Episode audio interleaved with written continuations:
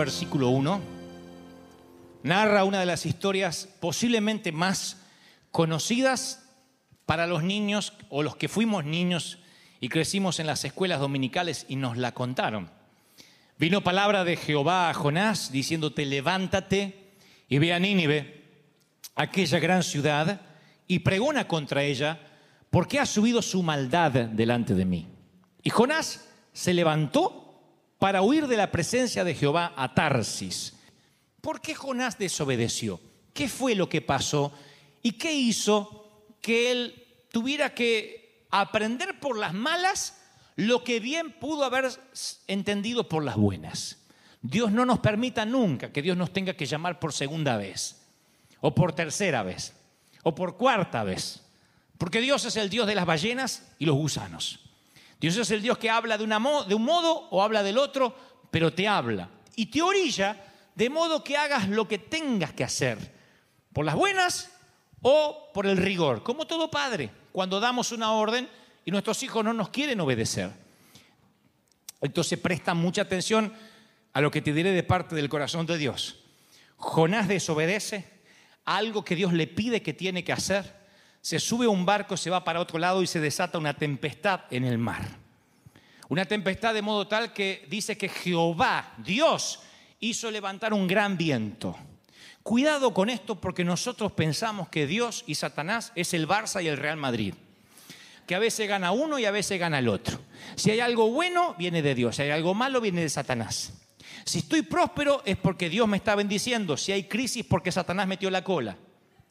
Si estoy bien en la pareja es porque Dios me bendice. Si estoy mal es porque Satanás se metió. Cuidado que no es tan lineal. Porque las plagas de Egipto no las envía Satanás, sino que las plagas de Egipto las provoca Dios. Cuidado porque con permiso de Dios es que Satanás toca a Job. De otro modo no lo puede tocar. Satanás le dice en aquella discusión cósmica, no puedo tocar a Job puesto que has, ha hecho un vallado alrededor y hay una protección divina sobre él. Si pudiera pasar ese vallado, él seguramente renunciaría. Está pidiendo una autorización a Dios. Dios no provoca el mal, pero en ocasiones la desobediencia abre una puerta para que Dios, en este caso, haga levantar una tormenta en el mar tan grande que pensó que se partiría la, la madre, iba a decir, la nave.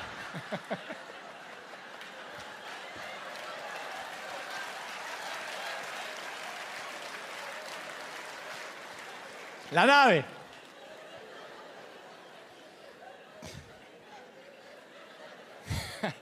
Pensó que se partiría la nave. Y si estaba la mamá de alguien, también. Correcto. Me puse colorado. Ahora, consideren el caos que Jonás causa por estar fuera de la voluntad de Dios. No es Satanás. La desobediencia de Jonás activa un Dios que él no conoce. Porque él dice, eres un Dios clemente y misericordia, piadoso, tardo en enojarte, te arrepientes del mal. Debería agregar un sexto adjetivo. Y un Dios que cuando tiene que mandarte a hacer algo, te lo manda a hacer, lo entiendas o no lo entiendas. Esto es algo que desconoce él todavía. Y hay gente acá que vive crisis tras crisis, tras crisis, tras crisis de manera crónica. Tú puedes tener una enfermedad porque estamos en un cuerpo eh, que no está inmune a cualquier plaga. Uno puede agarrarse papera, rubiola, sarampión, varicela, resfrío, eh, nuestros hijos, nosotros, enfermedades de adultos, enfermedades de niños. Pero cuando algo se instala crónicamente, cuando ves a alguien que sale de una enfermedad y entra en otra, sale de una crisis económica y se mete en otra y en otra y se endeuda y se endeuda y se endeuda, cuando ves a alguien que tiene un patrón que repite, algo se enciende, danger, danger, danger, una alarma que dice esto no tiene que ver con Satanás, sino con Dios orillándote, empujándote a algo que deberías haber hecho por las buenas y que debes abrir los ojos, los oídos para entender que no lo estás haciendo. Jehová hizo levantar un gran viento y los marineros tuvieron miedo, cada uno clamaba a su Dios. Considera lo que Jonás causó. Es un efecto colateral que arrastra inocentes, porque la desobediencia de Jonás afecta al dueño del barco que pierde su negocio. ¿Qué tiene que ver pobre el dueño del barco? echaron todo lo que había en la nave. Ese hombre está perdiendo la ganancia de esa nave. Ponte en el lugar del patrón de la nave. Ese hombre no hizo nada malo. Ese hombre no, pecó, no se equivocó. Y por tener a alguien a bordo que está en desobediencia, tiene crisis su negocio. Esto no es algo menor. Cuando alguien se desobedece a lo que Dios lo está llamando, en lugar de ser un canal de bendición donde va, es un canal de maldición. Le prestas un auto, te lo rompe. Le dice, cuídame la casa, te incendia la casa. Te presto el perro y se ahoga el perro. Y dice, ¿por qué? ¿Por qué lo que toca, lo que toca lo parece que lo maldijera? Porque está fuera de la voluntad de Dios. Porque en lugar de tener vientos de cola, tiene vientos de frente. Y todo lo que haga lo hace mal. Y como hace las cosas mal, afecta a lo que están alrededor. Esto no es un tema menor, estos son principios espirituales que están en la Biblia. ¿Y qué hace Jonás? Baja al interior de la nave y se echó a dormir. Porque Jonás no solo afecta a los marineros, al capitán, hasta va a afectar al pez, le va a producir dolor de estómago. y ahora duerme el tipo, letargo, apatía, adormecimiento. ¿Cómo descubrir a alguien que está fuera de la voluntad de Dios? Generalmente es aquel que durante la tormenta, durante la crisis, no tiene problemas, está durmiendo. Él no intenta ayudar al patrón de la nave, no le dice acepte este cheque, lo voy a ayudar con la pérdida, no le importa lo que está pasando. Si hay alguien en tu compañía o en tu familia que cuando pasas una crisis no está allí contigo, no le importa lo que está pasando, está lleno de egoísmo, significa que es alguien que está fuera de la voluntad de Dios y tarde o temprano te va a afectar. Te va a afectar porque es una persona que está adormecida. Él tiene, Dios le habló, no es que Dios le dijo como a Abraham, sal de tu tierra y tu parentela, y él dice, bueno, no tenía información a dónde ir, pobre hombre. A este hombre Dios le habló, le dijo a dónde tenía que ir, qué tenía que predicar. Y se va para el otro lado, es una desobediencia a propósito. Y ahora esa desobediencia afecta a todos los que los rodean. Por eso yo digo siempre a los papis, sacerdotes del hogar, no permitas que tu hijo viva en desobediencia si está bajo tu techo. No tengas miedo a perder popularidad.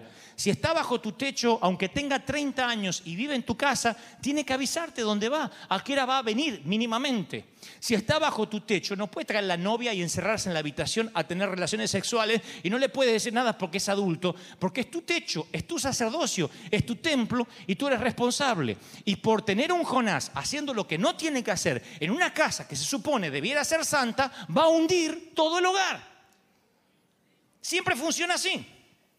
Tienes que cuidar quién entra en tu entorno, tienes que cuidar quién sube a tu nave, tienes que cuidar quién entra en tu hogar, que hablan, si en una reunión de pronto lo que pareció ser una reunión coloquial, de buena onda, se transforma en un chismerío, en un caldo de cultivo, hablando de este, de fulano, de quien no está, sepa que tienes que levantarte e irte, porque si te quedas ahí te va a hundir tu vida espiritual, no te va a hacer bien, no te va a hacer crecer. Hay un montón de Jonás que desobedecen y se suben a las naves y van llevando su caos y su tormenta a donde quiera que vayan. Y si alguien va y le ofrece un puesto y un lugar para que no se vayan, traen su caos, traen su tormenta al lugar equivocado. Jonás desobedece, se va para el otro lado y es un hacedor de tormentas, un generador de crisis. Y él no se da cuenta que él, mientras que está adormilado, donde va, está llevando maldición. Pero nosotros hemos sido llamados para bendecir y no para maldecir. Para donde vamos, cambiar el clima. ¿Cuántos les gusta entrar a un lugar y cambiar el clima, la atmósfera, solo porque tú entraste? Eso es maravilloso. Ser un hombre o una mujer de bendición. Que donde vayas lleves alegría, lleves una palabra de confortamiento. Alguien me dijo el otro día, no, pero ese no es el Evangelio, ese es el positivismo. No, Dios nos enseñó que la unción hermosea el rostro, que el corazón alegre hermosea el rostro. Y cuando tienes un corazón alegre, transmites alegría, transmites unción, transmites su presencia. ¿Cuántos dicen, yo quiero ser eso? Quiero ser ese hombre, quiero ser esa mujer. ¿Cuántos dicen amén? Y llevar bendición a donde vayamos, donde caminemos. No significa que no puedes estar triste o enojado, porque yo a veces me enojo y a veces me entristezco, pero quiero cuando me vayas que no quede un sabor agridulce. De decir, un vino fulano de tal y, y mirá lo que nos dejó, dejó un clima enrarecido. Yo quiero, por eso me cuido mucho que cuando Dios me da una orden, quiero cumplir, soy un hombre audaz. Muchas veces me he metido a hacer cosas que no estaba 100% seguro que Dios estaba en el asunto, pero tengo más miedo a no hacer que hacer sin el apoyo de Dios. Prefiero hundirme en el intento que quedarme en la barca esperando una confirmación divina. El audaz es aquel que se acostumbra a oír la voz de Dios y avanza. ¿Y saben por qué digo esto? Porque yo estuve en el vientre de un pez y no se lo recomiendo a nadie. Cuando Dios se empecina en que te quiere usar, te va a hablar por las buenas o va a ser el Dios de las ballenas. No sabemos si era una ballena, pero si era un gran pez, bien pudo haber sido una ballena que tragó a Jonás. Dios es el Dios de la ballena que envía un gran pez y hace... y te tiene en el vientre del pez el tiempo que sea necesario hasta que reflexiones a dónde es que tú debes estar. No sé si Dios lo hace por amor al dueño de la barca, por amor a los marineros, por amor a la tormenta, para que se calme, pero envía un pez y te atrapa y ese pez empieza a direccionarse hacia donde Dios quiere que estés. Como dije una vez, yo creo que lo que más quería Jonás era salir por donde entró. Que me vomite y no que me dé fe, que pensó, ¿no es cierto? Y vino palabra de Jehová por segunda vez, después de que Jonás ya era una bola de vómito. Cuando el pez hizo y lleno de jugos gástricos y algas marinas termina vomitado por el pez, viene por segunda vez la voz de Dios diciendo, levántate, cabezón, ve a Nínive, aquella gran ciudad, y predica y proclama el mensaje que te he dicho. Y uno dice, qué lindo, Dios le habló otra vez. Yo no quiero que me hable así. Por segunda vez. ¿A cuántos hoy Dios les está hablando por segunda vez? Y hoy están pensando, si hubiese escuchado la primera vez, me, le hubiese cerrado el vómito al pez. Yo no quiero que Dios me hable por segunda vez. Las segundas veces son horribles. Yo recuerdo la primera vez que Dios me habló. Fue maravillosa. Dios me dijo, sírveme.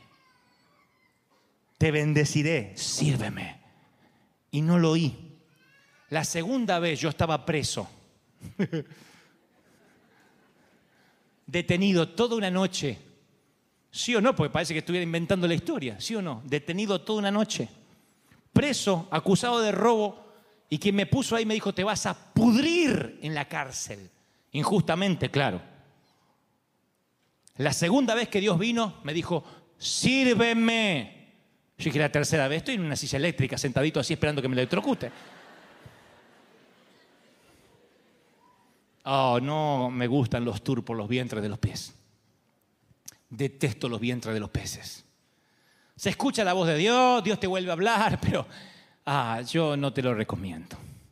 Oye al Señor la primera vez, obedece aunque no te guste, obedece aunque estés haciendo lo que no sientes de hacer, pero no hagas un tour por las profundidades del océano viajando dentro de un pez porque lo vas a lamentar por mucho tiempo el olor al vómito no se te va por años, por años.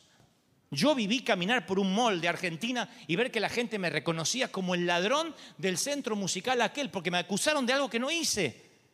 Ahora, ¿por qué Dios permitió eso en mi vida? Para que yo entendiera dónde Él me quería, pero que el olor a vómito me quedó, me quedó. Y lo que yo te estoy tratando de evitar es el dolor del vientre del pez. Obedece, cuando Dios te dice algo, obedece. Y tú dices, pero no sé si es de Dios o no es de Dios. Te daré un consejo, obedece por las dudas.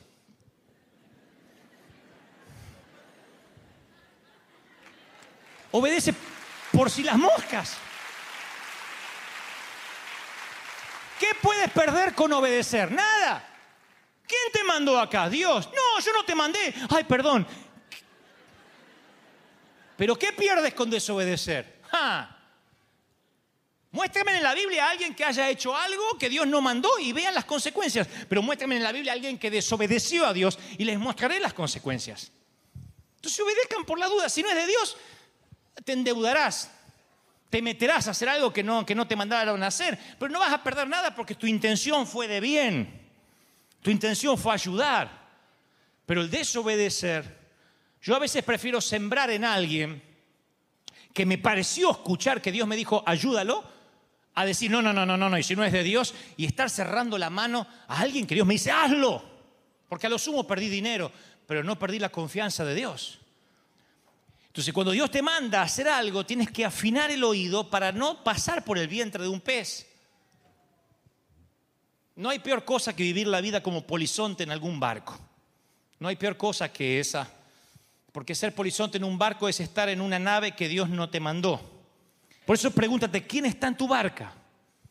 Porque a lo mejor no eres tú el que está afuera, sino que tienes a alguien que está durmiendo en tu barca. ¿Quién no sufre contigo? Eh, ¿Quién no está a tu lado en los momentos de crisis? Tienes que saber que hay relaciones que deben quedar en el pasado. Tienes que saber que hay negocios que tienen que quedar en el pasado. Sociedades que no sirven para este tiempo. Porque nuevas son las misericordias de Dios cada día. Y si hay un Jonás, no te estoy diciendo, mándalo al infierno, significa no te asocies, no te pegues, porque te va a hundir por más buenas intenciones que tenga. Y si tú estás ocupando el lugar de Jonás porque Dios te está llamando a hacer algo y dices, es que no siento, es que me maltratan, es que no me aplauden, es que el que te perjudica eres tú. Tú obedeces y la obediencia siempre trae bendición. Jonás no se le está preguntando, ¿te parece que Nínive merece perdón? ¿Te parece que son malos? Le está diciendo Dios, ve y predica. No te estoy preguntando, viejo. Ni siquiera es una reunión como Dios tuvo con Abraham, si hubiera 40 justos y 50 justos y 30 justos. Ni siquiera es una reunión directiva, una junta de board como la que tuvo con el patriarca Abraham. Es una orden. Y él dice, no, yo no quería predicar. ¿Saben por qué no quería predicar, Jonás? Desgraciado, ¿saben por qué no quería predicar? Lo dice él en el versículo que les leí. Yo no quería predicar porque yo sabía que eras un Dios misericordioso, lento para la ira, tardo en enojarte. Por eso no quería predicar, porque su testimonio iba a quedar mal. Porque él tenía que pregonar contra la ciudad. Tenía que decir, viene destrucción a la ciudad. Y para su reputación, para que quede bien, ¿qué tenía que venir? Destrucción en la ciudad. Pero Dios sabía que se iban a arrepentir y entonces perdonó a la ciudad. ¿Y cómo quedó el profeta? Decían algunos, ah, falso profeta. No vino la destrucción. Así que dice la Biblia que Jonás le da bronca a predicar a esa gente porque las quiere ver consumidas. Escuchen qué cabezón. No hagan esto, por favor. Lo traga un pez al tipo lo vomita. Sale este en una bola de vómito así de algas, de marinas, de, jugo gástrico, de pez. Se pega un baño y va a predicar de mala gana. Predica. Se arrepiente Nínive. Todos caen en oración, ayuno, silicio. Se arrepiente. Dios perdona a la ciudad. Pero Jonás, dice la Biblia, que luego de predicar, el tipo se pone debajo de una calabacera, de una planta de calabaza bajo la sombrita. Se puso en primer lugar para ver la destrucción en primera fila. El tipo compró VIP. Quiero ver la destrucción en primera fila. Y dijo, cuando empiecen los fuegos artificiales yo voy a ver todo de acá. Y estaba con el celular así, para sacar la, la selfie con la destrucción. La destrucción atrás y él así. Lo profeticé. Él quería eso. Se pone debajo de la plantita y oiga, cuando Dios te manda a hacer algo, acá viene lo segundo. Obedece. ¿Eso quedó claro, sí o no? Lo segundo, hazlo de buena gana, dijo el apóstol. Porque si lo haces de mala gana, estás desobedeciendo. Es como el niño que le dice, póngase de pie, se pone de pie y dice, por dentro estoy sentado. Es lo mismo. Hazlo de buena gana. Porque Jonás, después de ser vomitado, dice, salió Jonás de la ciudad, acampó al oriente, se hizo una enramada, una suerte de carpita, de, tiendita, se sentó a la sombra para ver qué iba a pasar con la ciudad. ¿Vieron que quería primera fila para la destrucción? Preparó Dios una calabacera, la cual creció sobre Jonás para que le hiciera sombra sobre su cabeza y no tuviera malestar. Miren qué bueno es Dios. Yo le hubiese preparado un cactus para que se le... Pero por eso no somos Dios nosotros y somos tan humanos. Y Jonás se alegró por la calabacera. Pero Dios es el Dios de las ballenas y de los gusanos. Y dice Dios, dice la Biblia, y Dios preparó un gusano. ¿Vieron que Dios usa cualquier cosa? Yo no sé si Dios me va a usar, usó un gusano. Y el gusano viene y cumple su misión. El gusano hiere a la planta, a la calabacera, donde él estaba tomando la sombrita, esperando ver la destrucción. La hiere la planta y la planta ¡fu! se seca. El gusano regresa y es el héroe en el mundo gusaneril. Pero volvamos al profeta. Y entonces la Biblia dice que Jonás se enoja en gran manera porque se le acaba la sombrita. Y le dice Dios a Jonás, ¿tanto te enojas por una plantita? Y él respondió, escucha, escucha, mucho me enojo, hasta la muerte, se quiere morir porque no tiene sombra. Y le dice Dios, tú tienes lástima por una plantita, por una calabacera por la cual no trabajaste, ni la hiciste crecer. En una noche creció y en el espacio de otra noche se murió porque mandé mi super gusano. ¿Y crees que yo no voy a tener piedad por Nínive? Una ciudad donde hay más de 120 mil personas que no saben distinguir entre su mano derecha y su mano izquierda y ni siquiera saben los animales que tienen. ¿Te importa más una plantita que te da sombra antes que los perdidos? ¿Qué hace latir tu corazón, Jonás? El querer comprarte la casa, te, te duele tanto porque perdiste el crédito y no te duele porque las almas se pierden. Tanto te duele que tienes una deuda y te llegó que te van a mandar a, a, collection, eso te preocupa tanto. Señor, me van a mandar a collection, mi testimonio. Y no te preocupa cuando hay sillas vacías y almas que se pierden. ¿Y por qué permitiste que me endeude? Porque si no entiendes por las ballenas, te hablo por los gusanos. Pero te voy a secar la plantita para que entiendas que no hay nada que te puede provocar ni felicidad ni enojo que no sea las almas perdidas, que es lo que realmente importa en la vida. Todo lo demás va a ser por añadidura. Aleluya. Piensa qué te hizo enojar esta semana. Piensa qué te hizo enojar este último mes. Piensa si realmente un día te enojaste con Satanás, con el diablo, por los jóvenes perdidos en droga y enojado fuiste a orar. Piensa si este mes oraste enojado por las almas que el diablo está llevando al infierno día a día. O miraste el noticiero y te enojó la violencia y la droga. No. Casi seguro si eres como yo, te enojaste por la plantita. Te enojaste porque el auto no arrancó. Te enojaste porque vino el gusano y la cafetera no anduvo. Lo único que quiero es tomarme un café como la gente, Señor. Hasta eso me sale mal. Un dinosaurio me orinó. ¿No tomó el café el niño? Oh. ¿Tanto te enojas? Sí, porque yo necesito el café, porque me da energía. Ah. Y yo no voy a tener, no me voy a enojar yo y no voy a tener misericordia por miles, por cien mil personas, doscientas mil, quinientas mil, por las que vivan en Anaheim. Y te enojas por la no te vi tan enojado para traer almas al 24-7. No te vi tan enojado con, con enojo hacia Satanás para arrebatar a los jóvenes que se pierden en las pandillas, que hay más de 300 en la ciudad de Anaheim y que la policía no da abasto. No te vi enojado por eso. Pero nos enojamos por tonterías. Nos enojamos con el empleado que no nos entiende. Nos enojamos con la, con la persona que no entendió nuestras directivas.